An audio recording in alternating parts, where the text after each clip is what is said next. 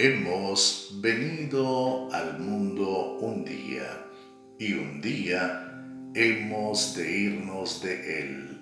La palabra de Dios dice, hay un tiempo de nacer y un tiempo de partir.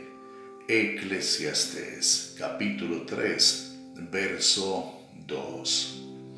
Ha establecido Dios que los hombres mueran una sola vez y después les juzgará. Hebreos capítulo 9 versículo 27. En la casa de Dios hay muchas moradas. Si no fuera así, yo se los hubiera dicho. Voy pues a preparar un lugar para ustedes allí. Evangelio según Juan capítulo 14 versículo 2.